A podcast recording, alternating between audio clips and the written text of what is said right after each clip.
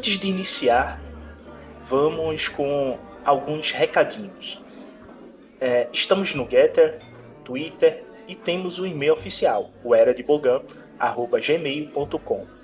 E se você puder, e claro, quiser ajudar o projeto a crescer, temos o Apoia-se, onde temos uma série de incentivos, bem como estou a lançar por lá como Game Master profissional. Caso não possa ou não goste dessa plataforma, temos o Pix, onde você pode contribuir é, sem compromisso com qualquer valor. E mesmo assim, se você não puder ajudar, peço que nos escute pelo Orelo. Lá, cada play é monetizado e assim o projeto poderá evoluir.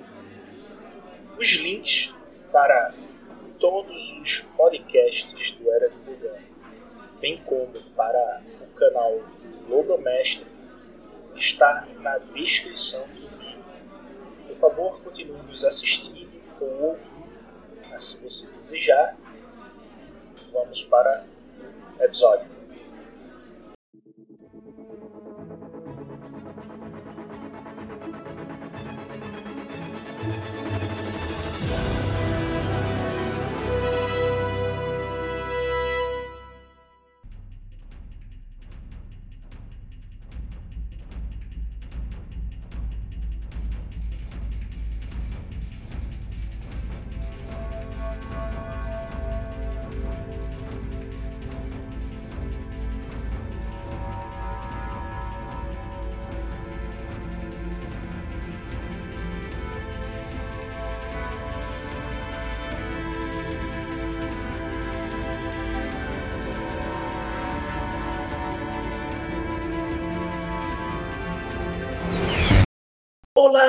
Ouvintes! Aqui é o Game Master Beto e vamos mais uma vez falar sobre a série Andor aqui no Rumble. Então, espero que vocês estejam curtindo. Essa é uma plataforma que permite que a gente fale o que a gente quiser, sem estar tirando os nossos vídeos do ar, e até mesmo colocando as músicas que a gente quiser, sem ter direitos autorais impedindo que o vídeo venha ao ar. Então, é uma rede segura para que você possa produzir o seu conteúdo sem medo que ele saia do ar. E comigo aqui hoje está o Emanuel, que interpreta o Kava Xien. Fala aí, pessoal, como é que tá? Tudo bem? E Júnior, do Lobo Mestre, canal do YouTube.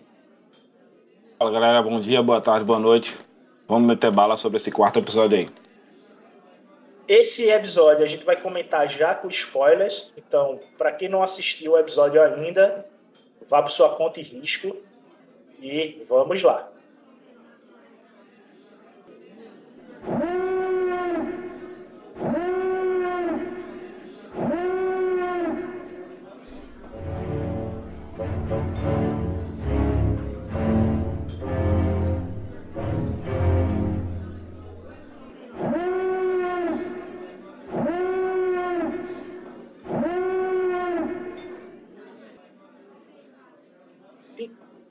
Então, a divisão que a gente vai fazer aqui para comentar, a gente vai falar sobre o Lutem, que é o personagem principal desse episódio. Então, parte do, dos comentários vai ser só sobre ele, o que aconteceu ao redor dele. A gente vai falar sobre Coruscant, que é o novo núcleo que apareceu na série, e tudo que envolve essa parte.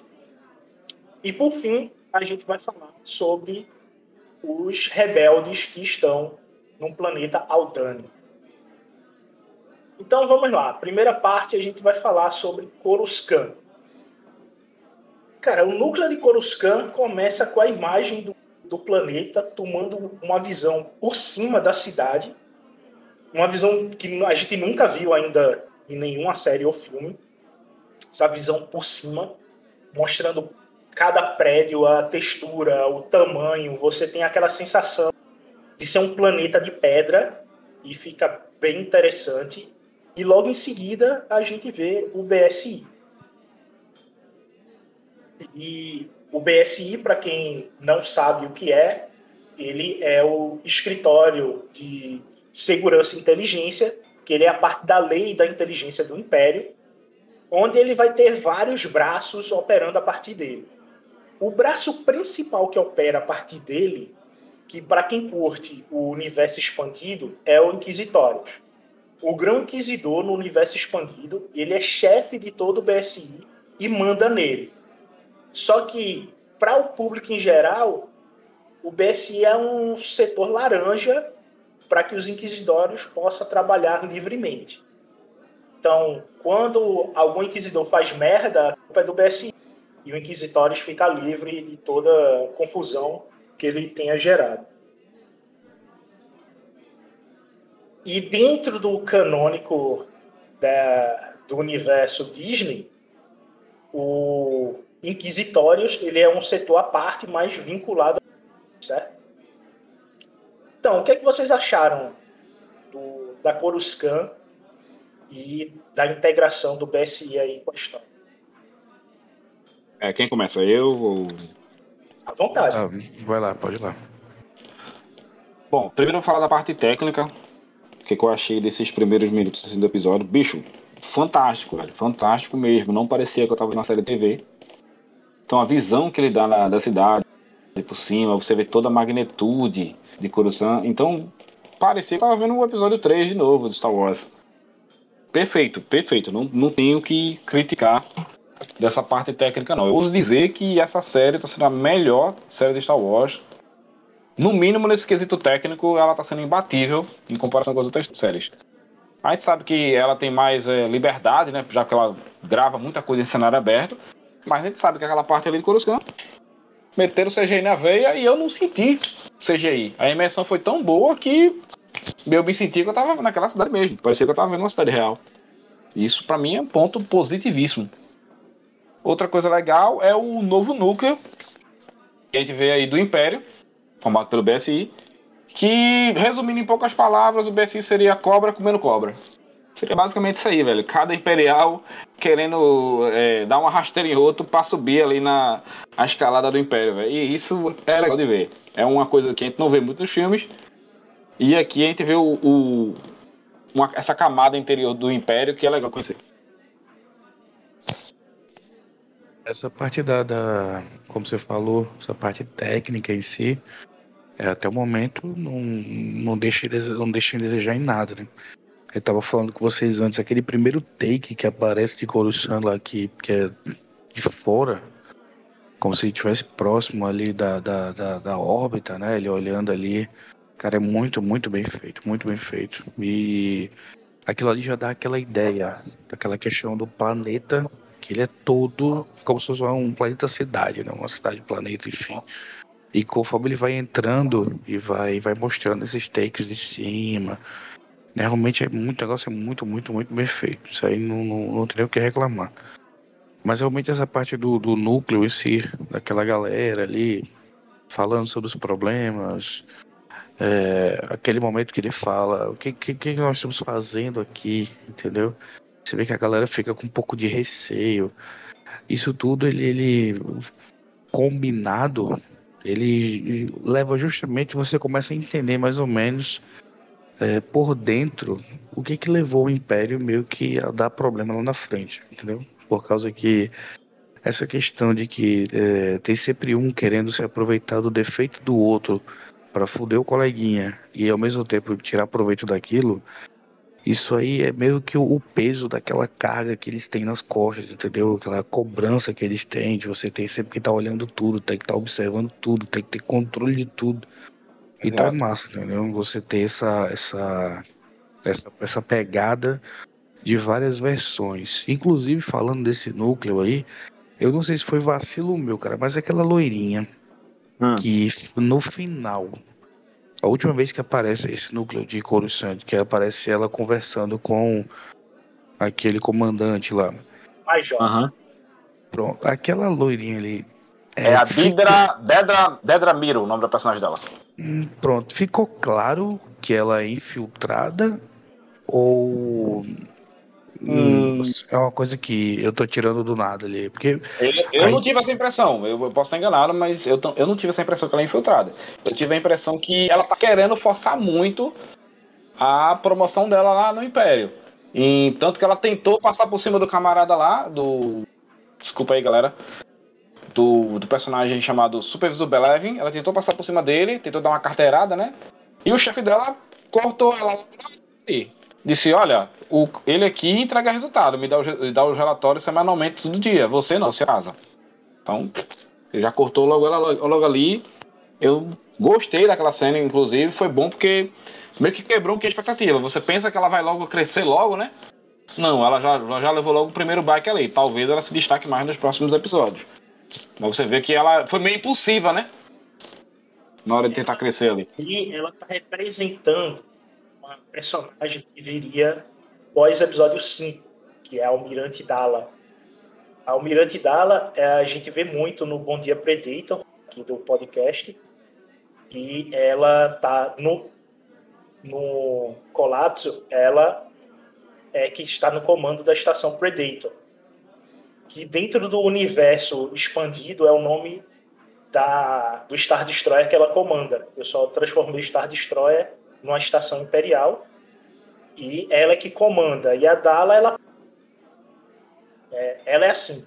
E ela até mata para poder conseguir o objetivo dela. Eu até pensei que essa personagem, a Debra, ela ia é, matar o cara, tá Ele ia dar um vacilo no corredor, injetar uma seringa nele e tchau, tá Menos um no meu caminho. Mas ainda bem que não, não fizeram talvez isso. Talvez ela faça depois, né? Talvez faça depois, né? É, é pode ser. É que eu achei ela tão, realmente... ela tão nervosa, cara. Ela tava tão, sabe...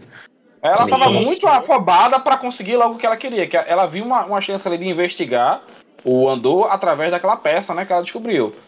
Só que o chefe dela, o Major Partagás, é, deu logo a cortada nela por conta da produtividade baixa dela, né, em entregar relatório. Ele, ele logo para esse lado.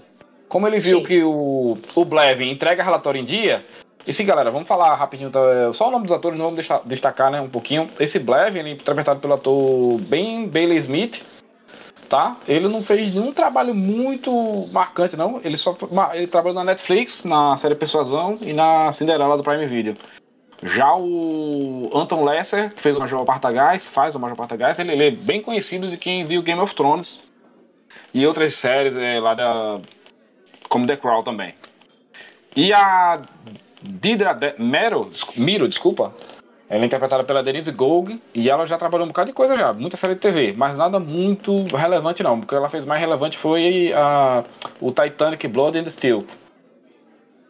Mas ela atua desde, 2000, desde 2004. E é uma boa atriz também. Acho que ela vai conseguir entregar. Vai conseguir entregar o que é preciso ali para aquele para essa ideia. É que eu tava tava que às vezes você bota tanto na cabeça essa ideia de que tem gente dentro, que o negócio tem, tem aquela galera ali por trás. Não, é, sim, é. o raciocínio seu tá correto, mas eu, pelo menos para mim, talvez você tenha percebido isso, eu não percebi, mas eu achei ela realmente full império, entendeu? Full pro lado do império, não achei aquela uma infiltrada da rebelião ali, não. Não, não, mas realmente, agora que você, vocês falaram isso, parando para pensar, realmente faz muito mais sentido. Faz muito mais sentido, porque, é, na verdade, é, não sentido só pelo que ela fez, faz sentido pra trama ter alguém assim. Porque ela, ela querendo subir tanto assim, é aquele personagem que ela vai passar por cima do que for preciso para ela conseguir essas coisas. Então, que é como, por exemplo, aquele, aquele carinha lá da, da corporação, lá, aquele primeiro lá, que era o. É o Círio Carne. O Círio Carne. Aquele cara, ele, nitidamente ele queria o lugar do outro e ele passou por cima das coisas para poder fazer as coisas do jeito que ele queria, entendeu? E deu é, vou guardar meus comentários pro Carne pro outro bloco, mas eu tenho os comentários pra, pra, desse episódio também. ah, não, tranquilo. É que o, o Carne, ele não só passa por cima por querer algo. Ele, apesar dele estar tá dentro de uma corporação, a Primor, ele se sente um imperial, só que ele é uma terceirizada, tá ligado? Ele não entende que é uma terceirizada. E aí tem as consequências de você querer ser mais do que você é dentro de um, de um estado totalitário. E... É, o, o Império ele premia, né, quando você faz alguma coisa boa, mas se você também agir muito fora sua, do seu quadradinho, você leva. É aquela velha história, né? Pega o que se destaca, leva a martelada. É, e a martelada, ele. Essa turma do Primor deu sorte que não foi uma bala na testa. Que o Império costuma. Quem falha, morre. Não tem essa de. É, talvez tenha um aliviado para ele, porque ele é justamente terceirizado. Se ele fosse já um membro do Império de fato, aí era caixão. É, tem, não tem para onde. Né? Sim, a outra coisa legal desse. A, de, outra desculpa, coisa que aconteceu aqui, que a gente tem que falar, é a reunião dentro do BSI com o Major e o seu staff, né? E que ele olha para Debra e, ó, é, cite aí as diretrizes do BSI, ela cita o que está no livro, ele olha para o grupo e faz, ó, os rebeldes, eles são como um vírus e eles têm que ser todos erradicados. Não pode deixar vírus vivo por aí, não. Tem que erradicar tudo. E vocês têm que dar resultado. Não estou vendo isso em que é uma outra coisa que essas agências de inteligência têm mundo muito é a parte da papelada para poder ter um informativo. Você está à frente de, de um grupo e não manda papelada, lascado, tá ligado? Tu não tá fazendo teu papel aí. Tu tem que gerar os papéis para o pessoal fazer a revisão e a máquina continuar funcionando.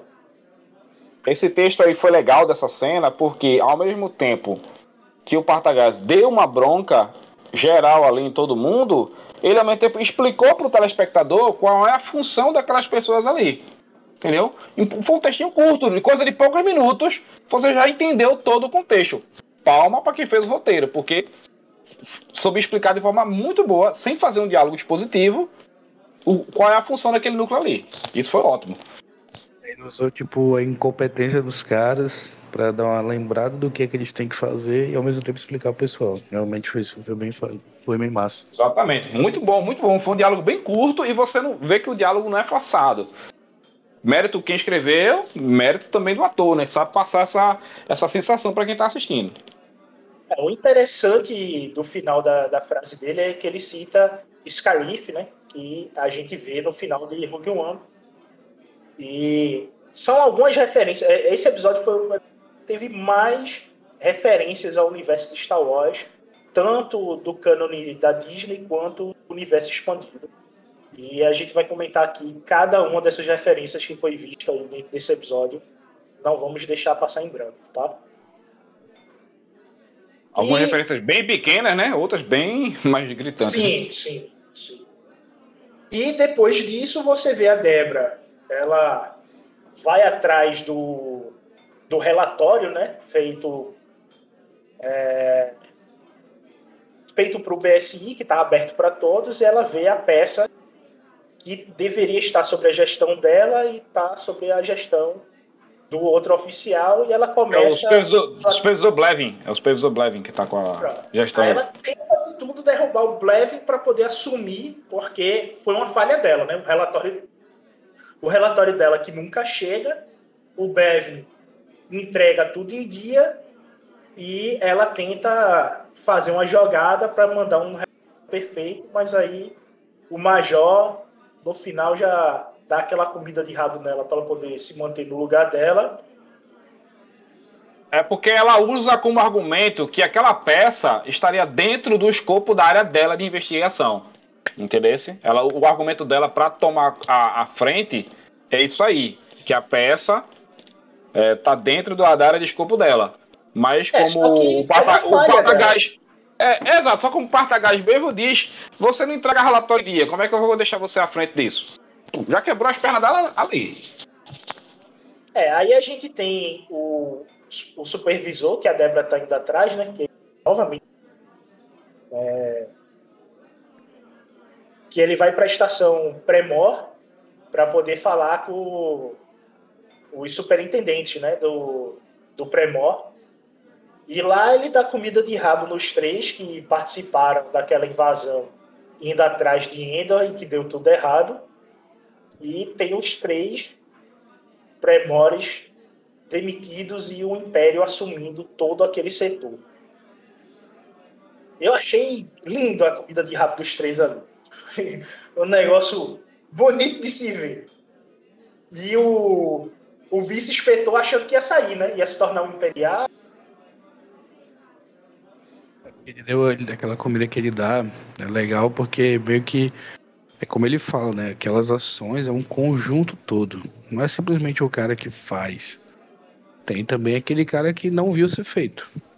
Então, que era o papel do coordenador, né? O inspetor geral, ele não poderia ter dado o vacilo de deixar o negócio tão solto daquele jeito, né? Então realmente foi muito massa, muito massa.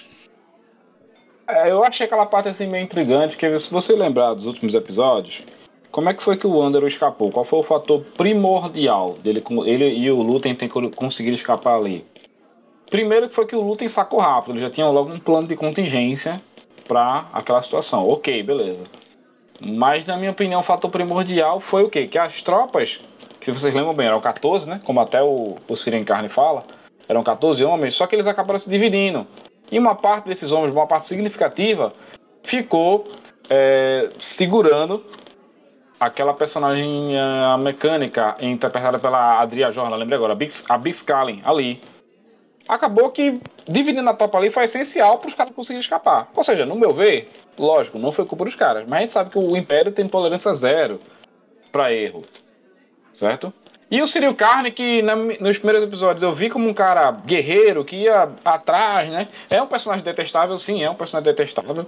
Mas ele é um cara que queria tanto acender o trono. Ali ele ficou calado da, da, da bronca, não falou nada, engoliu seco. Eu digo, oxe, fiquei sem entender. Porque, em tese, você olha, lógico, a gente com o olhar da gente de telespectador. Você vê que a operação ter dado falha não foi culpa dele. Entendeu? Foi culpa do, dos homens. O, ele ficou com medo de perder o cargo dele, pô. É. Eu acho que por causa disso que ele ficou calado, tá ligado? É, ficou tão, ele ficou com tão, tanto medo ali que ele ficou calado quando não devia ter ficado calado. Eu já entendi que essa parte ele ficou calado porque ele tava esperando é, ser promovido, tá ligado? Porque ele. É, também tem isso também. Ele foi atrás, ele se destacou, ele não ficou parado a favor do Império. E no fim de tudo ele acabou sendo demitido junto os dois e voltou para casa da mãe, né? E quando é. bate na porta da mãe, a primeira ação da mãe é dar um na cara dele. essa parte, essa parte eu, eu, confesso que eu ri também. Ela dá um tapa nele e manda a vizinha pastar, que é problema, é, é uma coisa da, da sociedade americana, e cada um cuide da sua vida. Não, é não gosta que os outros fiquem olhando a vida alheia, né? Então manda logo a mulher ir pro canto dela e puxa o filho para dentro de casa.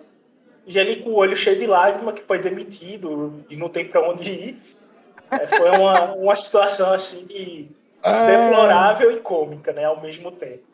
É, eu não sei se essa foi a intenção, se a intenção do, do, dos criadores da série foi passar uma sensação cômica nessa cena ou de tristeza. Eu só consegui rir, eu não consegui sentir pena dele ali não. eu acho que serviu para mostrar que ele, nos, nos, primeiros episódios, né, ele sempre quis ter aquele negócio, aquele cara que tinha um controle, que mandava nos outros. Ah, o vai demorar tanto tempo, a gente vai ter que passar tanto tempo fazendo para poder detectar aquele movimento da nave lá. Aí não importa, eu quero que faça e tudo mais. Então acabou que quando ele sai dali, ele achava que ele era o controlador, que ele tinha controle de tudo, mas ele não tinha, pô. Na vida pessoal dele, ele nunca foi assim, entendeu? Então. Tem muito, tem muito esse lado, tá ligado? Então, por, por causa disso, por causa desse problema da vida pessoal dele, é que foi que ele cometeu aqueles erros ali, pô. Que ele é tão impulsivo, que ele quer fazer aquelas coisas a todo custo, que ele quer subir, tá ligado? Lá dentro. E eu acho que, de alguma forma, ele vai. aquela Como aquela. Aquela. Esqueci o nome dela agora, cara. Essa, essa parte de nome eu sou horrível. Aquela agente do Império, que ela. Eu tava falando agora há pouco, eu achava que ela era infiltrada, a mas vocês mostram. Isso, pronto. Eu acredito que ela, investigando, sem, tá, sem ter direito de investigar, né, ela vai querer agir de modo impulsivo ali, ela vai acabar entrando em contato com ele. Então hum. eu acho que vai, vai existir essa ponte entre eles dois. Entre a Pedra e, e, o Sírio, né? É, eu acho, posso estar enganado, entendeu? É porque assim, eu acho que eles não iriam trabalhar tanto um personagem em pouco tempo para simplesmente deixar ele de lado agora e desistir dele, entendeu? Concordo, concordo. Então... Eu, e faz sentido essa união, porque os dois personagens é, têm mais ou menos a mesma linha de raciocínio, os dois querem subir, certo? Isso. E eles isso, podem isso. compartilhar informações, porque a, a Dedra tem informações sobre aquela peça desaparecida, que é a peça que estava com o Andor.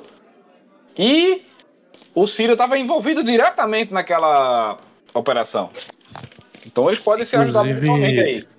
Ele pode, por exemplo, relatar para ela aquele negócio que aconteceu, que teve toda aquela atuação das pessoas, daquelas, daquelas batidas, dos sons, a galera se como se a galera estivesse se comunicando que eles tinham chegado. Uhum. Então teve, teve toda uma proteção local ali, aí de repente isso, ela fala, ele falando isso para ela, relatando esse negócio direitinho, pode de repente fazer com que ela mande uma, uma um pelotão, um esquadrão, não sei, para aquele local, para que eles façam uma, uma, mão mais pesada ali, entendeu? Alguma coisa do tipo, uma pressão maior, como se alguém tivesse que contar alguma coisa, enfim. É... É, eu acho, pelo, pelo menos assim, eu acho que seria o correto, porque você trabalhar personagem correto. desse jeito, você mostrar várias camadas do personagem, como chegar ao ponto do cara ir para casa e levar um tapa da mãe. Pra simplesmente os caras esquecer o personagem jogar ele pro lado, tá ligado? Eu acho que não tem sentido isso. Eu acho que eles vão fazer alguma coisa com ele. E Também ele combina concordo. muito com ela, combina muito com ela, tá ligado? Concordo, concordo. Vamos esperar aí pro episódio 6, que possa ser que eles voltem no episódio 6. Então, Por que eu sei? esse. Porque se você olhou os personagens no episódio 6, eles voltam no episódio 6 já saiu a lista de cada personagem em cada episódio. É que eu confesso que eu sou daquele que eu prefiro nem olhar. Eu também, eu também, cara. Eu prefiro não olhar pra ter a surpresa, tá vendo?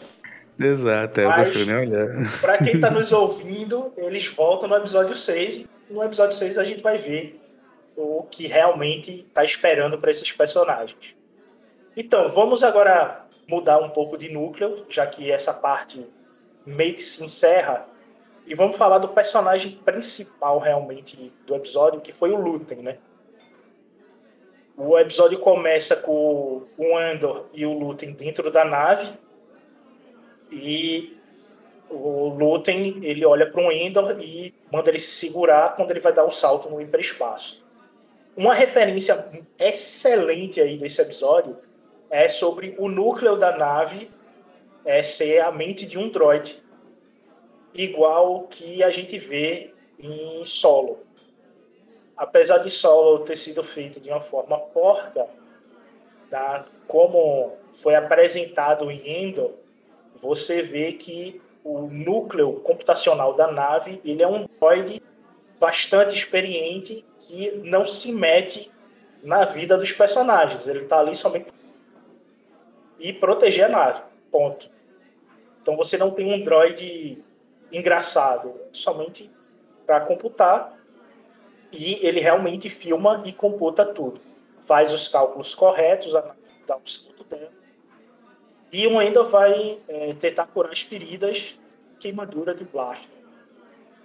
E você vê o Luten entregando o Medinor, que é o líquido do Steam Pack. Ele está muito mais concentrado ali dentro daquela garrafinha e vicia muito mais rápido do que o Steam Pack. O Steam Pack precisa de 5 doses para você se viciar. No Mednor, 3 doses você já está viciado. E isso são das HQs dos anos 90, tá, gente? Quando a gente vê a primeira, a primeira aparição do Mednor é na HQ Aventuras de 94. E aí, o que vocês acharam dessa cena aí? Ah, show de bola, velho. Show de bola. Esse droid que tem na nave, eu não lembro se foi mencionado o nome dele. Se foi, me desculpe aí, passou batido por mim. Mas ele me lembrou, sabe o que? O HAL de Odisseia no espaço.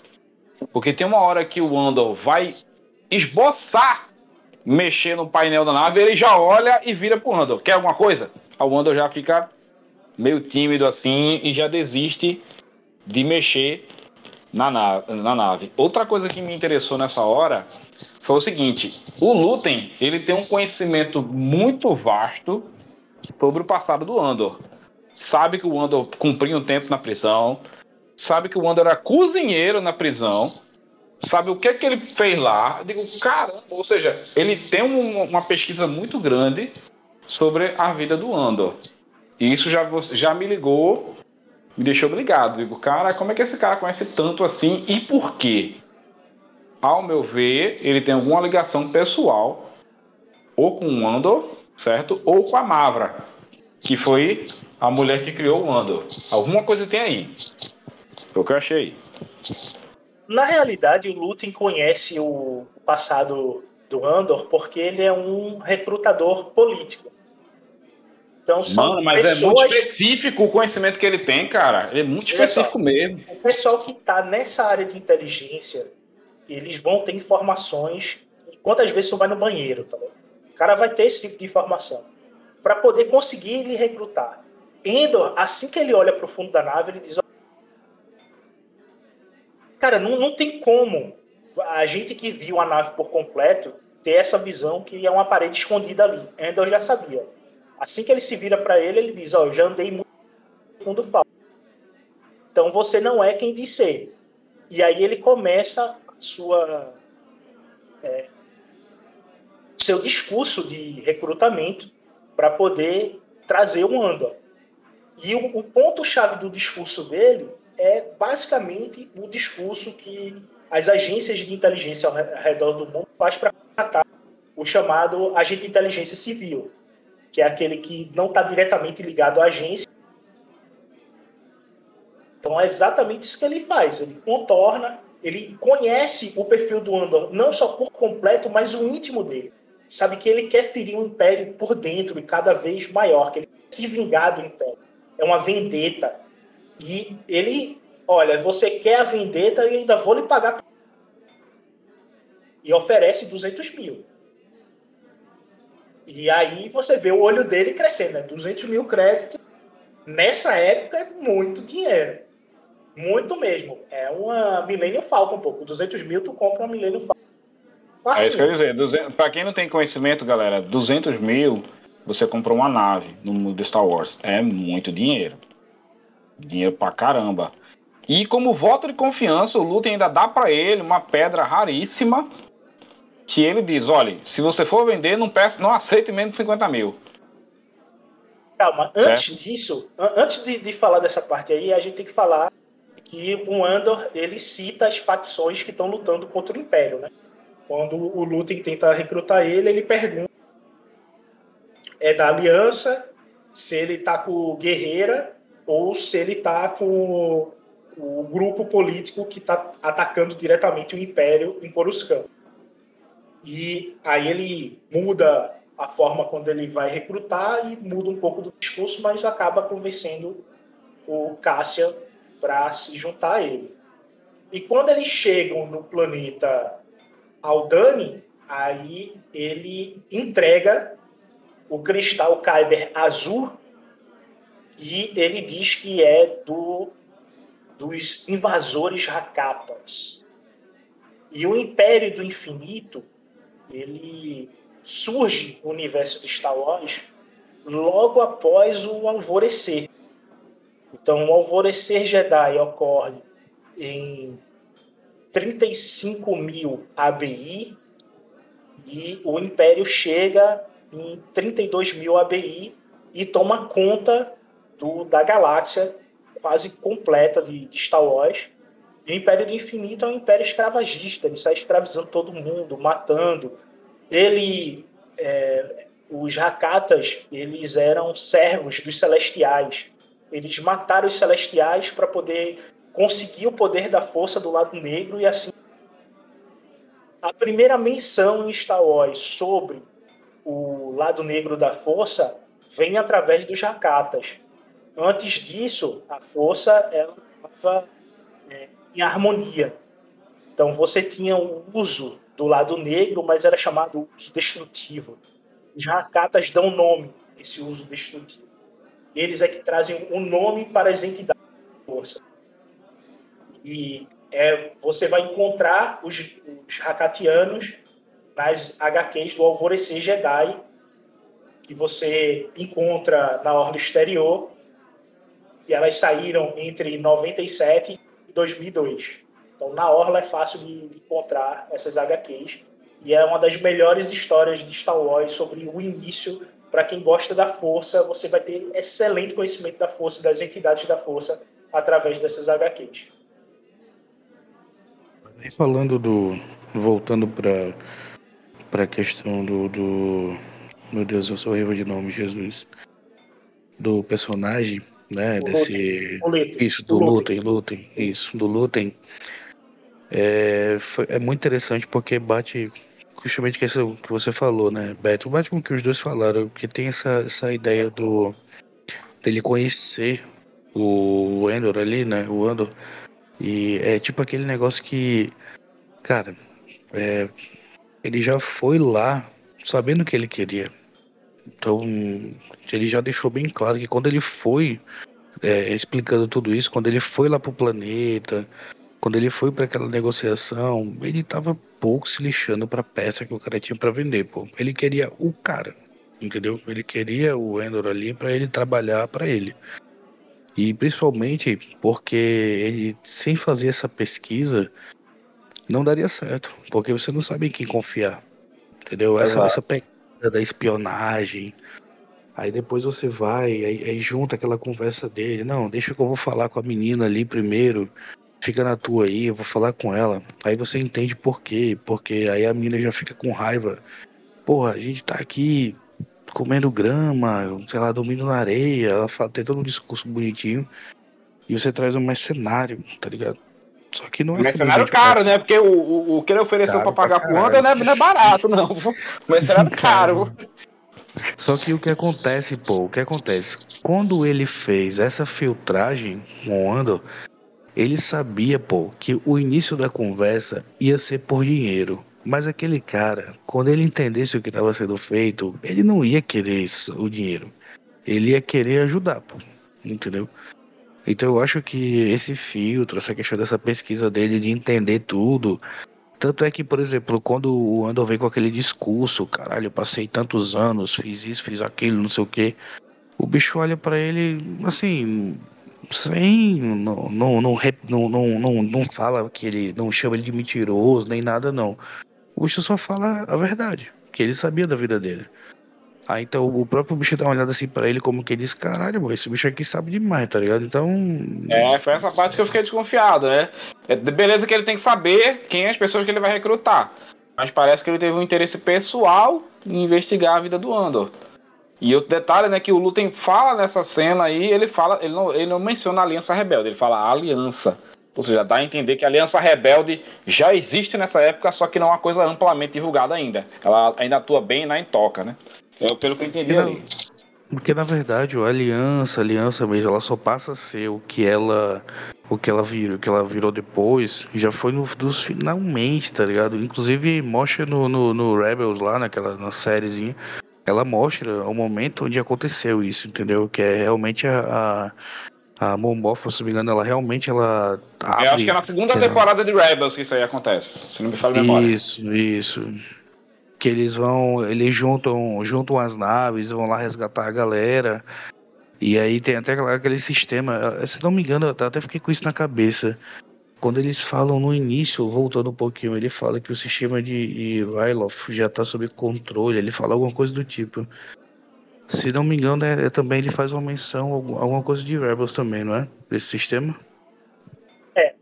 Quando ele fala, quando ele fala o que o sistema não, de. lá, aquela galera lá do, do, do, do, do Império, quando tá falando. Logo no início. Ele... Quando, quando eles estão no BSI, que eles falam sobre Ryloth tá sob controle, é uma ligação direta a Rebels. Isso. E é, quando- é, na segunda temporada, quando ele poder ajudar o pai de Sindula. Que aí eles se libertam do Império e roubam uma nave. Só que Isso. aí o Império volta a conquistar, ela mantém ele sob controle a partir daí. E a Mor Mothma, ela dá o, start da Aliança Rebelde exatamente na quarta tempo, no início da quarta temporada de Rebels. Porque é exatamente sete meses antes de Rogue One. Então você vai ter Rogue One e o início do episódio 4, a Aliança Rebelde. Quando ocorre Rogue One, ela está sete meses realmente como Aliança Rebelde. Então, então quando o Luden fala aquilo ali, eu entendo que o quê? Que a Aliança Rebelde já existe, só que ela não é tão famosa. Ou, é só, ou é chamada só de Aliança. Não é chamada de Aliança é. Rebelde ainda, talvez. No, no caso, é só, é só uma célula rebelde. A Aliança é uma célula rebelde. Você tem várias células rebeldes com vários nomes. E lembrando, galera, coisa... a Momotima aparece de volta aqui nesse episódio, né? Ela volta a ser interpretada pela Genevieve O'Reilly, né? Quem interpretou ela em Rogue One, ela volta aqui de novo. Eu achei que ficou muito bom. Pelo menos eu gostei dela no Rogue One, gostei, né? Então acho que ficou bom. Ainda bem que trouxeram ela. Não, é uma atriz boa, ela carrega bem, atua muito bem, certo? E outra, eu imagino que essa série tenha gastado muito dinheiro, não só com efeitos técnicos, como com, também com o elenco, porque essa atriz não é barata. Sim, sim.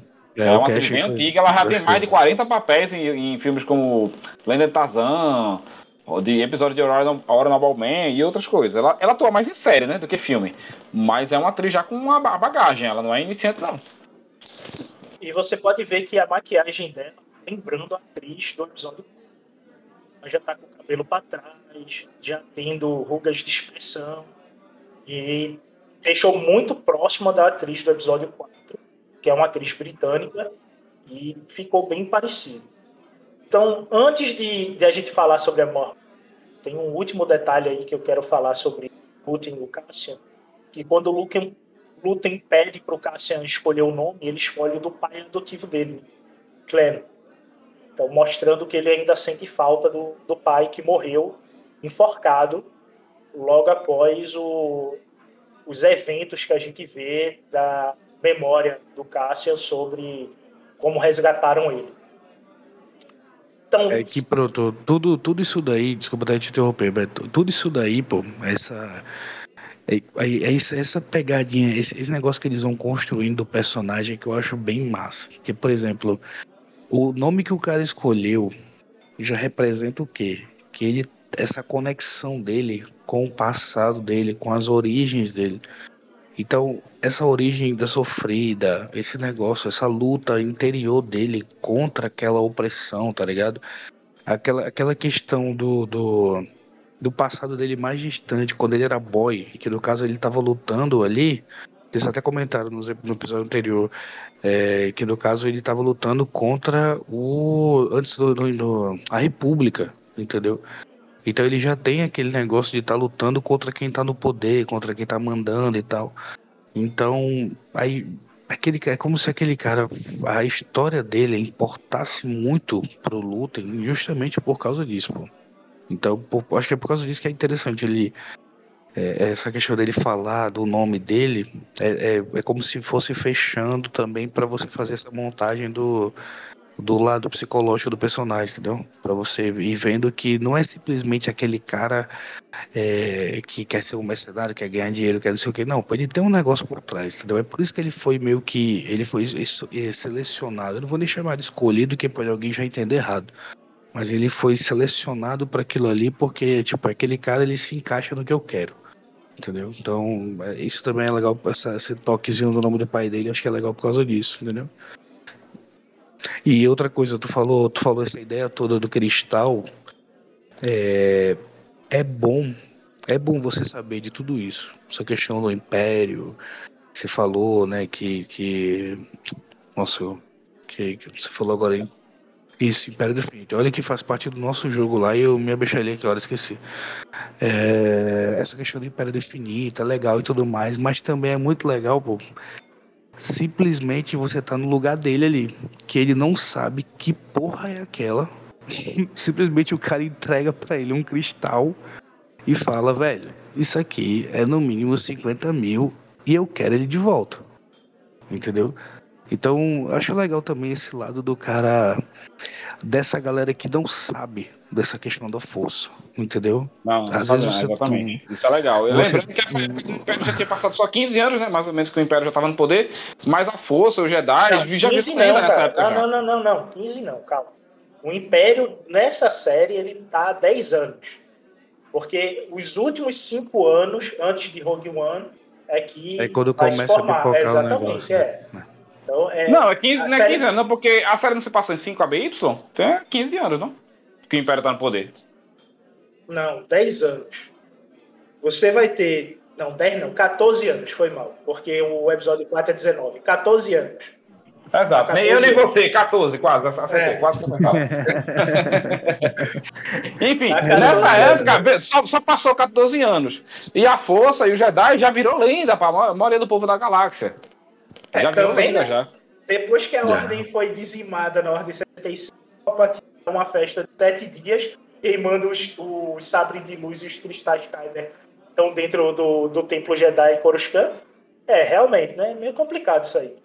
Mas, por exemplo, E- ninguém e- sabia, pô. Ninguém sabia o que era Cristal Kyber, tá ligado? Esse, esse Não, conhecimento. sabe não. né? É, é isso aí que é, que é interessante, né?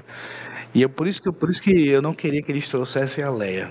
É, é- é- eu acho que não precisa, tá ligado? É, Também acho que não precisa. povo- E essa parte do cristal, o Lu tem entregar isso, uma coisa tão valiosa, que não só é um dinheiro monetário, mas dá a entender que uma coisa valio- tem valor emocional pro Lutem. E ele Isso, entrega isso. assim por onda numa boa. Só me, me reforça mais ainda a minha tese. O Lutem tem algum interesse dele emocional, pessoal. Não é só pela rebelião, não. Alguma coisa ele tem. Não, é, é, pode ser, pode ser, pode ser. Realmente. É, esse Você não entregar cristão, nenhuma né? coisa que é valiosa pra você, assim na mundo desconhecido que você nem confia, não.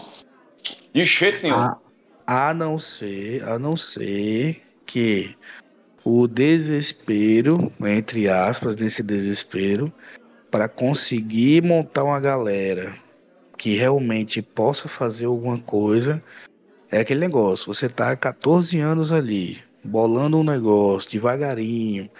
Você vê que ao mesmo tempo você consegue um pouquinho de coisa, vem de novo os caras e destrói o que você fez. Então, às vezes, o desespero para você conseguir alguém possa também levar ele a ter que confiar tanto no cara ao ponto de fazer isso, tá ligado? Pode ser, tem esse lado também, entendeu? Mas realmente pode ter ser. esse lado emocional aí, entendeu? Bom, voltando para Lutem e na nave dele, ele vai para a câmara escondida dentro da nave dele e ele se mostra aquele artista que consegue mudar de personagem ao só colocar um item. Ele só bota Não. uma peruca e muda Eu- de eu- personalidade de uma hora para outra. Você vê o rosto Cara, dele, o Eu, sorriso. eu gelei, eu, eu gelei naquela hora ali. Eu gelei. O, o ator só fez botar uma peruca, botou uma roupa. Ele já mudou o trejeito dele de andar, o jeito dele de falar, de se portar. Mano, que atuação o monstra é essa aí? O ator quando é bom é foda, né? Caralho, é muito foda. Caramba, eu fiquei gelado ali. Eu digo, não, meu, eu voltei a cena e voltei. Eu vou olhar, não, isso aqui. Não acredito tanto isso aqui, não. Isso aqui é que é um É. cara que é um mestre do disfarce. E ele só fez colocar uma peruca, só isso. Ele colocou uma peruca e tro- trocou a roupa, só. Ele já apareceu outra Ele- pessoa ali. Essa cena dele aí é, uma, é, uma- é quase um, um mini curso ali também de é, jogador de RPG, tá ligado? Não, verdade, verdade. Concordo. Achei muito, concordo. muito massa. Muito, muito bem feito, achei. Muito foda. Não, que ator, velho. Que ator. É, é raro hoje nas produções recentes, não só Star Wars, nas produções recentes, tem um ator desse calibre fazendo uma coisa assim na cultura pop. Que, pô, bicho, palmas pro Stella Escargado. O cara é bom, velho. O cara é muito bom mesmo. É, mas a família ali é foda, né? Ah, é verdade, né? É, Não é só ele, não. A família dele é, é, é boa mesmo. É uma atuação. Tem o- ele e dois filhos, né? Ele tem dois filhos, não é isso? Se não vale a memória? ou são dois ou são três, cara. Eu tô na dúvida agora. Que tô, na dúvida. É, um Tem deles o- ele faz o, o Eric, né? Que fez o Eric, ele fez o Northman também, né? O Homem do Norte. É. E o outro fez o palhaço, né? O, o It a coisa. É, se não me engano, tem um no meio aí, mas eu posso estar enganado. Mas enfim, palmas pro ator que o cara é show de bola. Foi muito bem mesmo. Aí depois você entende, né? Por que, que ele fez esse disfarce todo? Por quê? Porque ele, um dos disfarces dele é atuar como um vendedor de especiarias, que ele atua como um contato, né? Pra ele poder Especiaria conversar não. com, com pessoas do. do- da- não só acho que. Eu acho que aquele contato, aquele disfarce dele não é só pra conversar com o Momotman, mas com todo mundo que tiver envolvido na rebelião, eu acho. Ele não é um vendedor de especiarias, tá? Ele é um vendedor de itens antigos. A loja dele é uma Palmas Long, que é feita aquela loja do Rick, que é a gente vê no History. Então, é uma loja que ele vai vender itens antigos e dentro da loja dele você vê vários logo de cara, você consegue ver vários itens que você circunda sobre o universo de Star Wars, desde jogos até mesmo as séries é, animadas. O primeiro item que você vê dentro da loja dele é o porrete dos monges, que é um, uma ordem sombria de Utapau. Ele tem o porrete de sacrifício, ou seja, as pessoas são sacrificadas por aquilo da. Você vê dois Holocrons, um Jedi e um Sith, numa estante. Você vê os escudos Gugans, uma armadura mandaloriana logo de cara. E atrás da armadura mandaloriana você vê misto que os assassinos Siths usam ela no jogo. Você vê que quando leva o chofer da Momorfta, a menina que trabalha com ele, ela mostra as pedras chaves, que é as pedras que dão acesso ao mundo entre mundos em Rebels. Você vê vários jarros contando a história da força, e um dos jarros você vê a história dos Sifis puro sangue e a criação dos titãs, é, os Sifris Paus, certo? E ao lado do porrete dos monges tem um sabre de luz quebrado ao meio para poder ser vendido na loja. Ou seja, o Inquisitorius deixa a loja dele de lado, porque isso aí é um item que Palpatine não deixaria tão facilmente à mostra. O bicho, é o, o bicho é o colecionador da Marvel, pô. Tem cheio de coisa lá dentro. Eu lembrei dele é nerd, do... pô, o bicho é nerd, o cara é nerd, pô, ele é colecionador, pô. eu lembrei de... eu lembrei daquele do Hut que tem, que ele mora lá em Town, se não me engano. Que ele também é colecionador. O Beto vai lembrar de quem é aí. Que ele é colecionador de itens de Jedi. Eu lembro desse Hut, mas eu não lembro o nome dele. Eu lembro desse Hut. Não vou lembrar também, mas eu lembrei, na hora que eu vi aquelas coisas, eu lembrei um pouquinho. Mas eu achei, por não, exemplo... Desses itens aí, o que me chamou a atenção foi a armadura mandaloriana. Foi o que me chamou a atenção logo de cara. E eu sabia, quando ele começou a falar, não, tenho muitos artefatos de guerra aqui, ele vai mostrar um sabre de luz, ele vai mostrar um sabre de luz, ele vai mostrar um sabre de luz, pum, tá ali. Eu achei que não precisava. Aquela parte do sabre de luz ali, eu achei que, que não... Até porque, como ele falou, o Beto falou agora, pô. Caralho, o bicho é tão escondido que até o Inquisidor não, não, não se ligou naquele, tá ligado? Não foi atrás daquele sabre. Por que, que ele sabe? Ele não tem chamado a atenção por estar tá quebrado, entendeu? Se, se o, o sabre é. tivesse funcional, é, talvez chamasse mais atenção. Não, mas que como ele tá partido ao meio, então por certo o cristal que tava dentro dele não tá mais ali. Quem sabe até o cristal que ele carrega seja o cristal daquele sabre. Possivelmente. Entendeu? Possivelmente. E você pode ver que aquele cristal dele lá, ele tá meio que é como se ele tivesse quebrado ali, a, a, parte da a parte dele não tivesse, não fosse mais, é, se, não, não pudesse ser usada, entendeu? Como se tivesse tipo, uma parte do cristal tivesse morta. Então, é, talvez pode ser isso aí também. Talvez, talvez, ele guarde esse cristal do sabre de luz com ele, porque ele era parente de algum Jedi que morreu. Talvez. Aí eu tô dando uma suposição bem vaga mesmo, viu? Mas é possível. Ou, ou vamos pensar no seguinte: e se aquele maluco. Aí vamos viajar aqui na, na, na, na viagem profunda. Se aquele maluco. Ele tava. É, ele fazia parte de alguma coisa do Império durante a Ordem 66. E ele presenciou a morte de um Jedi. E meio que aquele negócio ficou com aquele peso ali na consciência dele. Entendeu? Que o cara, tipo que aconteceu isso no Império, pô. Muita gente que tava no Império achou que o Império tava certo e depois com o tempo a galera foi percebendo que o Império tava errado, entendeu? Então de repente hum. aquela carga, aquela carga emocional dele com aquele sabre pode ser isso também, tá ligado? O bicho com peso na consciência ser, mesmo que foi feito merda. Tá pra quem tá viajando na batatinha, tá, galera? Mas é possível. Não, é, tá, tá viajando aqui, tá ligado? Mas eu acho massa porque é, eles. É, pronto, isso é, isso é palmas pro, pro roteiro, véio, pra direção, que cria um personagem cria um fundo por trás que você faz a galera ficar pensando nessas coisas, tá ligado? Não é aquele negócio. E lembrando, raso. galera, nem todas as perguntas elas precisam ser respondidas. Eles podem só Exato, soltar a pistinha no ar. Depois, quem sabe, no futuro elas exploram. Ou não. Deixa só a pulga no, na, atrás da orelha e fica por isso mesmo. Sim, sim, sim, sim. É, essa é a graça, pô. Inclusive, às vezes os caras respondem tanta pergunta, respondem tanto, explica tanto que perde a graça. É melhor às vezes deixar isso daí. Verdade, verdade. Tem eu um- acho que brincar, o, Beto tá procurando o nome do coisa, do HUD. Tem um, um acontecimento interessante com a chegada da Moff, é que o carro, o Spider, que ela chega, ele estava na Bienal do carro de Madrid desse ano. E Caralho, é um carro conceito. É, o Spider, o formato do Spider é de uma BMW que estava na Bienal do, de Madrid desse ano. É, isso aí eu janeiro Caramba. desse ano.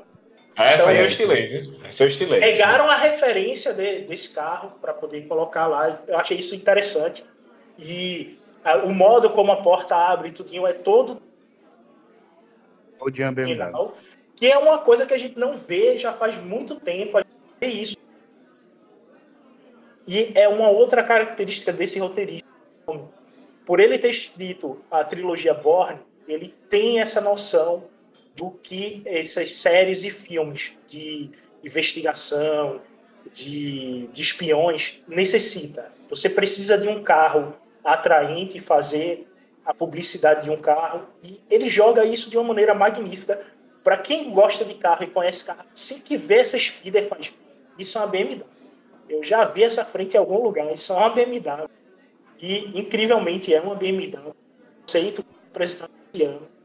É claro que o carro da BMW não voa, tá? Se alguém tá achando que eu tô querendo dizer isso, não, é só o conceito que usaram em cima da carcaça da Spider e foi muito bom de ver e ter essa nostalgia desses filmes dos anos Oh. 70 e 80 aparecendo na série. E a gente vê a Mon Mothma entrando na loja dele e ela usa do artifício de comprar para poder fazer contra-inteligência. E como toda boa contra-inteligência, ela está se referindo à troca monetária, que ela está sem acesso às contas dela, e ela fala que todos que estão ao redor dela são agentes do BSI infiltrados no entorno dela. E você vê que a primeira coisa que ele fala é tá de chofé novo. Ou seja, já é mais um agente ao redor dela e o império está se fechando já contra ela ainda. É. Infelizmente a mão morte, mas as atividades elas estão deixando no- pistas, né? É, dá a entender que ela não só dá informações para a aliança, como ela também ela é meio que um recurso monetário para os caras, né? O entendimento que eu tive naquela cena foi isso. E quando ela chega lá, ela não chega sozinha, como o Beto falou, ela chega com um motorista, que na verdade não é um motorista, né? É um agente da BSI que tá ali para vigiar ela. Se a mulher for no banheiro, ele vai saber. É porque Exatamente. nessa época aí, pô, o, o Senado já estava todo corrompido. Então, os poucos que restaram, né, eles estavam sendo vigiados, pô. Aquela galera que não era 100% controlada, que nem ela, era a galera ali, pô, em cima, tá ligado? Investigando tudo, pô. Tinha esse lado aí já. Exatamente. É, ela, é, ela e o Bey Organa, com, com certeza, eram era os topo da lista que era vigiado. Com certeza. É. E a gente sei como- vê ela chegando em casa, o marido se preparando para dar uma festa. E ela diz que não quer participar da festa, que não era isso que estava combinado. E ele disse que vai dar festa de qualquer jeito, porque ele é um legalista, né? ele está a favor do império. É, já Inclusive, vendido pelo- já. Pela lista de. A lista É. de, de convidados dele, pô, são o assessor de, de Palpatine, o braço direito, Tilek Azul, que eu esqueci o nome dele. A braço esquerdo dele, que é a Murphy, que é uma usuária da força, que é aquela mulher careca de pele branca que aparece no episódio 3. São os, o- as poltronas ao lado dele. tá? Então você vê que ele tá do lado de Palpatine a todo custo. É. E que e Mofta tá em perigo aí, porque nem o marido tá ajudando ela. sabe? É, galera, esse marido é interessante. É interessante esse cara aí porque, além dessa posição política dele, né, que ele é pró-império, ele é interpretado pelo Alistair Mackenzie, o nome do marido dela é Perry Ferta. E é legal porque nunca mostrou esse lado pessoal da Mothma. É, pelo menos eu não me recordo, né? Em filmes. Não, mostrou não. Nunca mostrou não. Não, não me recordo. E agora mostra que ela, que ela é casada. E esse ator que tá interpretando o Perry Inferno, ele é bem experiente. Esse cara já fez mais de 60 papéis na TV, no cinema. Certo? Ele vai aparecer em The Crown, na quinta temporada. E aí, por que, por que, que, por que desculpa até te atrapalhar, mas por que, que, por que, que é legal eles mostrarem isso? Porque de novo a gente volta para a questão do que os caras estão preocupados em construir personagem. Então, aí você começa a pensar, caralho, olha a pressão que a bicha passava, pô. Você tá sendo perseguida, você tá sendo vigiada 24 horas por dia uma pessoa que podia ser sua válvula de escape para você conversar alguma coisa pessoal, alguma coisa do tipo, você não pode falar nem a pau que o bicho é pró-império fuderosamente. Tá Exato. Nem dentro de casa ela tem paz. Nem dentro de casa. nem dentro de casa, pô, tá ligado? É muito foda isso. Eu já imagino ela acordando, ele do lado dela assim na cama. Mas, amor, você viu que o Palpatine fez isso? Esse cara. Ah! Vai ter uma festinha hoje só pro clube do Palpatine, bora? Aí ela vai dizer, hoje tu, hoje tu vai dormir no sofá, cara. Tu hoje tu vai dormir no sofá. Com isso a gente fecha o núcleo Coruscant barra Lutem e a gente vai para o planeta Aldani para poder falar dessa célula rebelde. E você vê que o Andor e como é o nome dela mesmo? Eu não peguei. A Sarta, você fala? Isso, a Sarta. Ela vai guiando ele pelas montanhas, né? Fala um pouco sobre o planeta Aldani, que ele é populoso, perto de nada, longe de tudo, perfeito para as operações. E com isso eles têm uma base super fortificada no planeta Aldani, né? Para poder manter essas operações clandestinas. E no meio do caminho, o planeta ele é vigiado por TIE Fighters. Né? Só que o TIE Fighter ele tem uma zoada muito cara. Então dá para se esconder com facilidade. Que é um motor que você escuta uma longa distância. Cena então, bonita do caralho, nossa. Tá no meio da conversa deles, eles estão subindo e achar uma pedra. Aí depois que eles estão acomodados, o TIE Fighter. Então, é, é um erro do Império usar TIE Fighter para fazer vigília, porque você avisa para. Quando ela está nessa cordilheira, ele vê as aldeias desertas e que o Império construiu cidades e arrastou o povo dali para as cidades. E o pessoal que vivia nas montanhas, da parte da agricultura, e deixou para trás para poder viver na cidade de pedra. Bicho, e agora só caçador anda por ali. Esse núcleo para mim foi o mais problemático do episódio inteiro, foi esse núcleo aí. Também achei. achei. Por quê? Porque, primeiro, é, logo no começo, quando tem o diálogo do Lutem, uma Vel Sarta, que aqui é interpretada pela atriz Faye Marseille, quem viu Game of Thrones vai se lembrar dela? É, ele, ele, ela resiste muito a aceitar o Luther, a aceitar o Andor, resiste pra caramba. E porque ela tá se lascando lá pra é, dominar os caras, pra esperar a hora da, da, operação, tá comendo praticamente mato e, e, bebendo água do rio, segundo as palavras dela lá, e aí o cara contratou o Luther, o Andor lá, praticamente a peso de ouro, e ela fica pé da vida com isso.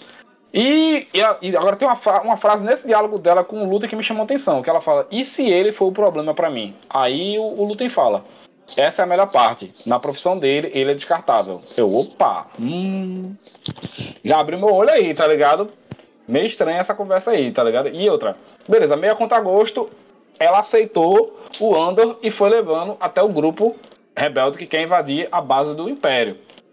E quando ela chega lá, do mesmo jeito que ela tem uma relutância em aceitar o Andor na equipe, a equipe dela também tem uma relutância em aceitar o Andor. E ela não consegue vender, pelo menos para mim, a ideia que a galera vai ter que aceitar o Andor ali. Ela não tá aceitando ele a contragosto. Tem uma hora que até um camarada lá fala com o Andor: Você é um cara que não sei nada sobre você e sou obrigado a trabalhar. Aí o Andor: Bem-vindo ao clube, eu também.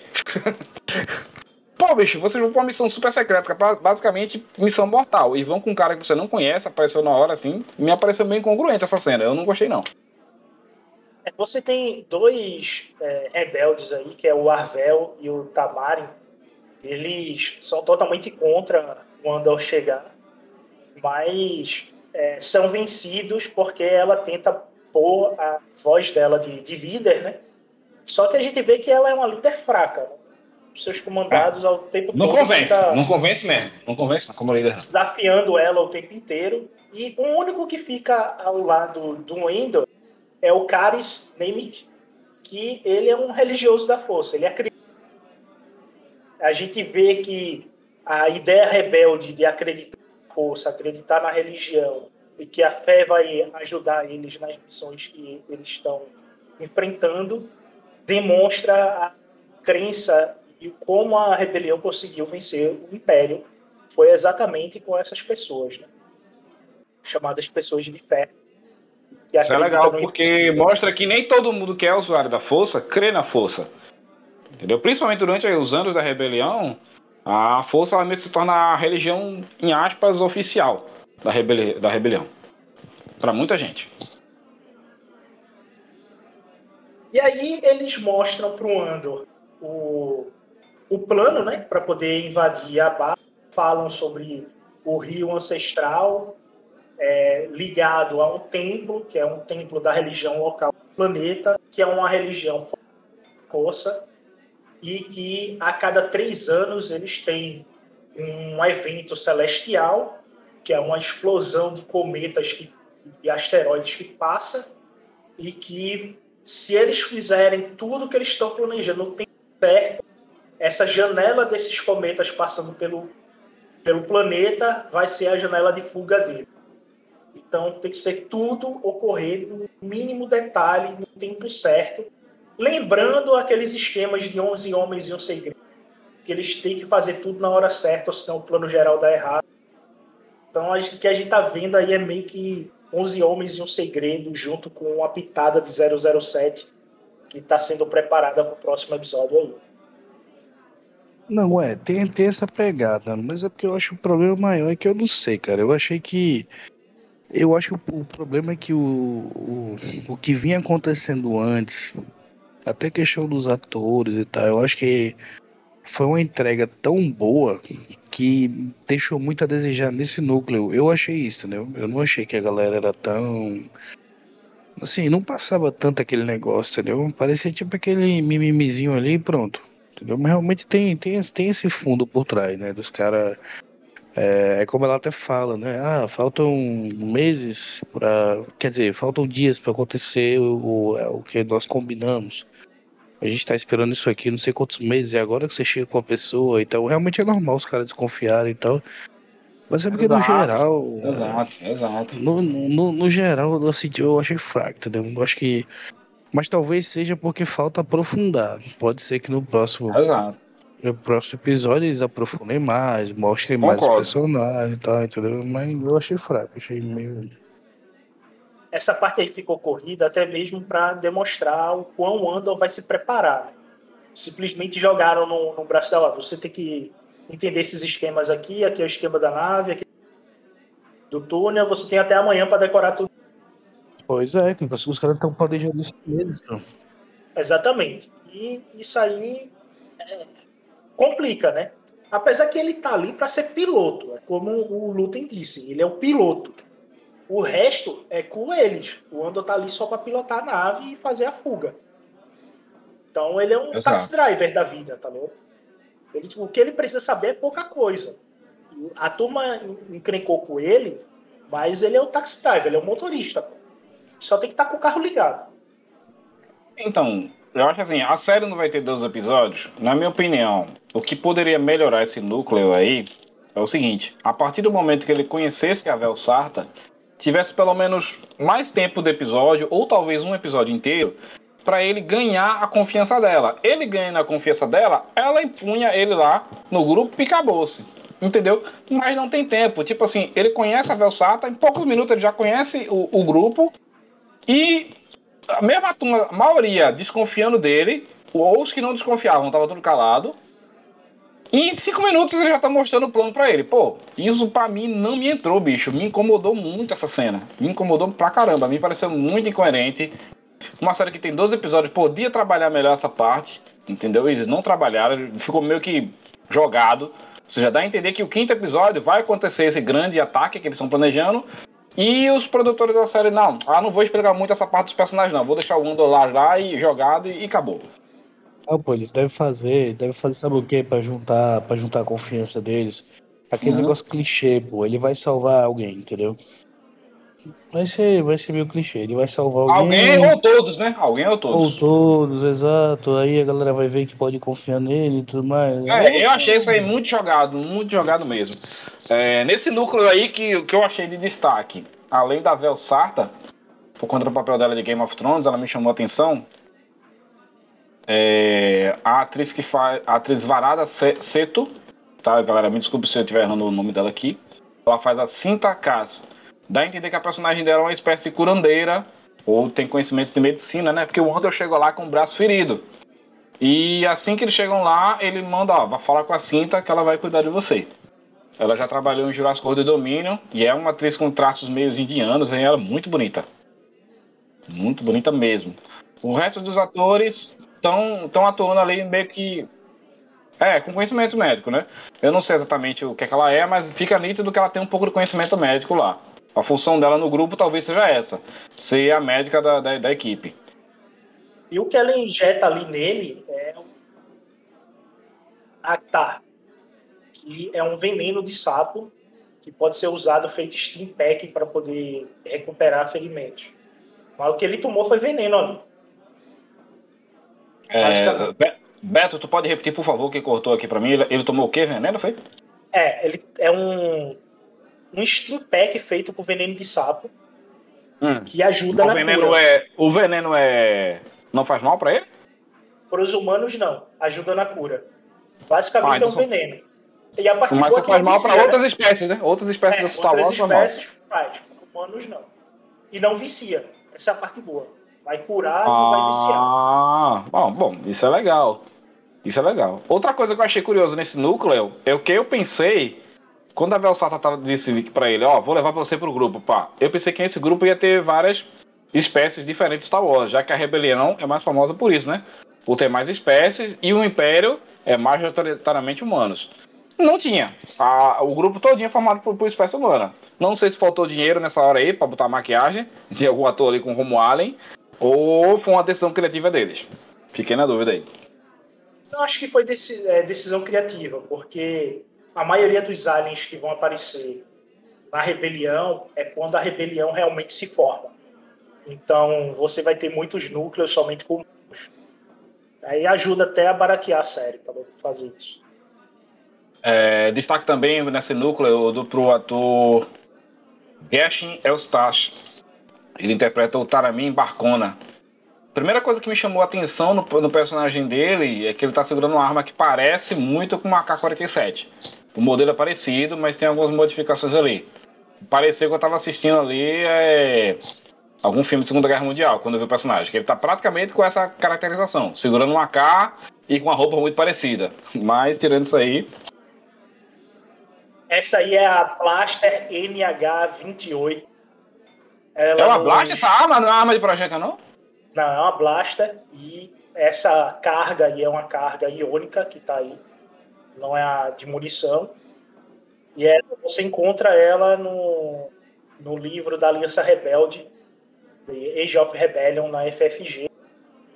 O dano da arma na FFG é 7, e ela tem dois modos, o atordoante e o dano normal. Além dela ter o, o autofire, que é o dano avacalhado. Tu pode segurar é. e despegar o pente. É uma função muito boa. Isso aí é uma função bem interessante. Esse ator, galera, é um ator britânico também, tá? Ele fez muitos papéis. O papel mais dele mais destaque que eu me lembro agora, ele fez um filme do Guy Ritchie, The Gentleman. Certo? Mas ele também é um ator bem com um porte físico bem avantajado.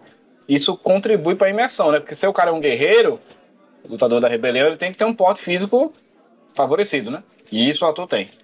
Isso ajuda. Então você tem uma imersão que aquele grupo é um grupo rebelde. Com isso, a gente chega no, no fim do episódio. Então, a gente está esperando agora pelo episódio 5. Então, considerações finais aí de cada um, com sua nota. É, gente, para esse episódio, tirando os aspectos técnicos e a volta da Mon Mothma, eu não vi muitos pontos positivos não. Tipo assim, o episódio ele solta muita pergunta e responde poucas, apresenta muito personagem novo e dá pouquíssimo tempo de tela para eles, dá a intenção que o quê? Ou eles estão ruxando muito, estão correndo muito com a série, ou esses personagens são descartáveis, vão morrer daqui a alguns poucos episódios. Essas são as duas impressões que eu tenho, certo? Então eu não gostei disso aí. Dou destaque para a atuação desse episódio para aspectos técnicos, a Momotma e o Lutem que o ator arrasou na interpretação aí dele aí, como na, na parte que ele está infiltrado. Certo? Mas para mim ele de 0 a 10 eu dou o episódio nota 5 para esse episódio aí. Bom, cara, eu assim, a única coisa que eu não gostei, como eu falei, foi dessa questão desse núcleo dessa célula rebelde aí, né? Esse, esse lance entre eles. Que eu não sei nem se eu, eu não gostei ou se é um que eu achei que foi muito vago, assim, ficou muito fraco. Eu acho que ele dava.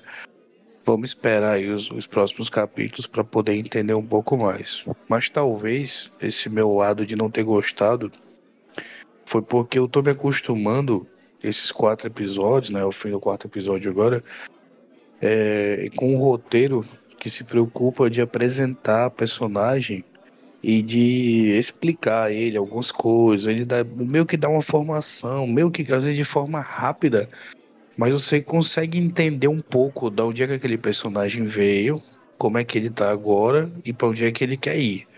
Então, é, com essa construção de personagem que ele tem feito, principalmente com os principais, Aí quando chega nesse núcleo deixa um pouco a desejar, porque a gente meio que tá na pressa de, de querer saber e tudo mais. Talvez possa ser isso, esse meu pensamento. Mas assim, no geral, é, sem me alongar muito, gostei bastante do, do, dessa parte técnica, certo? Muito, muito bem feito. Eu elogiei aqui a parte do Coruscant e tudo mais, tudo isso. Eu colocaria aí, não vou ser como o colega que botou no 5, eu acho que vou deixar numa nota 7, porque como o geral, eu acho que ainda está sendo uma série que está entregando muito bem. É, é normal que existam esses episódios no meio que deixem essas lacunas, porque ele está montando um quebra-cabeça aí no meio.